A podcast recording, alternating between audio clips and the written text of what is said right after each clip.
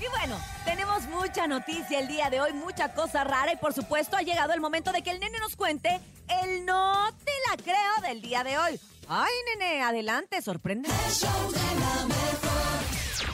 No te la creo. En el show de la mejor. Ahora sí, nene, estamos listos para escucharte este famosísimo no la creo. Ándale, agárrense, porque la neta es que se podría llamar accidente laboral. Una persona se queda atrapada en su botarga y casi pierde la vida. ¿Cómo? Como va. el Bernie. Como el Bernie. Andrew es un joven de 27 años Ajá. que quedó atrapado en la botarga que usa en el restaurante para darle publicidad. Todo ocurrió allá en Talmat, en Tailandia, cuando en un día común y corriente, el chavo estaba trabajando, Ajá, estaba en su botarga, todo muy padre, y la cabeza de la botarga de gallina se le quedó atorada. No. No se la pudieron sacar. Lo complicado comenzó cuando ya había terminado su jornada laboral. El compadre ya estaba dispuesto a cambiarse, a ponerse su ropita. Y por consiguiente, una vez que se intentó quitar el uniforme, no pudo sacarse la cabeza ni con ayuda de sus compañeros. Ay, no, pobrecito, imagínate No. que te empieza a dar ataque como de claustrofobia. De, Yo creo que de, "Ya sí. Estoy aquí encerrado, quiero quitarme la cabeza de gallina. Y Y, este aparte es una gallina, ni modo que corras, llegues al Imagínate. hospital. Hola, soy una gallina, me quita la cabeza. No me la puedo quitar, por favor, ayúdenme. Y bailando, ¿no? Porque sigue con actitud Ah, de claro, botarga. claro, claro. Llamaron a la ambulancia porque el hombre comentaba que ya no podía respirar.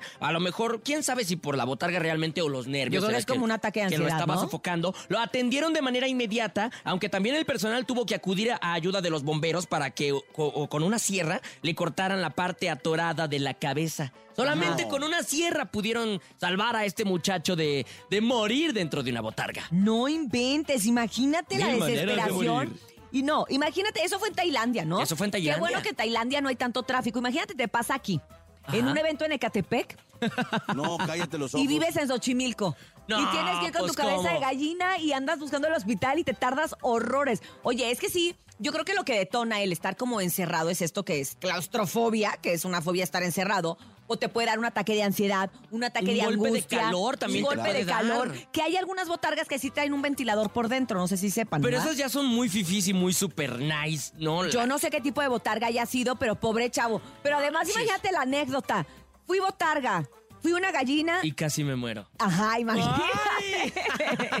Casi muere rostizado. Yo les voy a contar una anécdota y yo en una ocasión trabajé cuando yo llegué aquí a la Ciudad de México. Uy, trabajé muchos años de modelo, de decán. Ay, y pensé que de hasta botarguera. Fui botarga. ¡No! Fui botarga. Cuando No. salió una telefónica a- aquí, cuando llegó Movistar, Ajá. te contrataban para estar en los centros. eh, ¿Cómo se dice? En los centros comerciales, Ajá. promocionando la telefonía. Y entonces había la botarga del celular, que eras un celular, que además era como que en el 2000, wow, Sí. o sea, eres un celular, ¡Ay, güey. o sea, padre! no eres una botarga cualquiera, eres un celular. Eh, Trabajé Sin para, eso y dabas y volanteabas. En esa ocasión a mí me tocaba hacer como la edecán, estar a un lado de la botarga, pero no llegó la chava de la botarga. Bueno, el chavo de la botarga y me dice el coordinador, oye, es que ahorita necesito más. Yo como coordinador, mejor sé tú la botarga y, y tú re- reparte los volantes y te voy a pagar Lo de los dos. los dos. Y yo, pues la verdad es que sí necesita- necesitaba un chorro el dinero. Entonces yo así, hasta si quieres yo coordino, güey, quítate.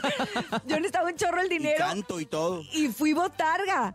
Fui botarga de Telefónica Movistar y era un celular. Y caminaba por todo el centro comercial Ah, perra. y entregaba mis volantes y ganaba lo de las dos personas. Ya después dije, ay, mejor botarga porque no me tengo que peinar, no me tengo que maquillar, no me tengo que poner tacones. Pero sí da mucho calor.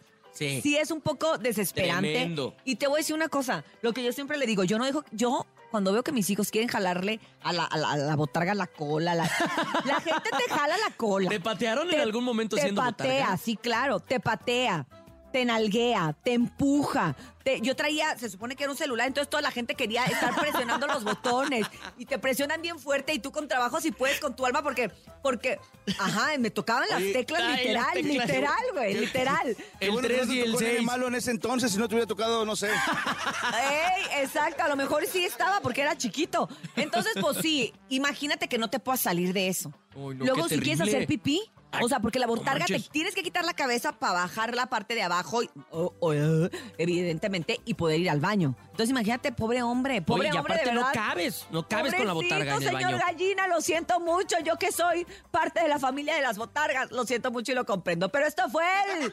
¡No te la creo!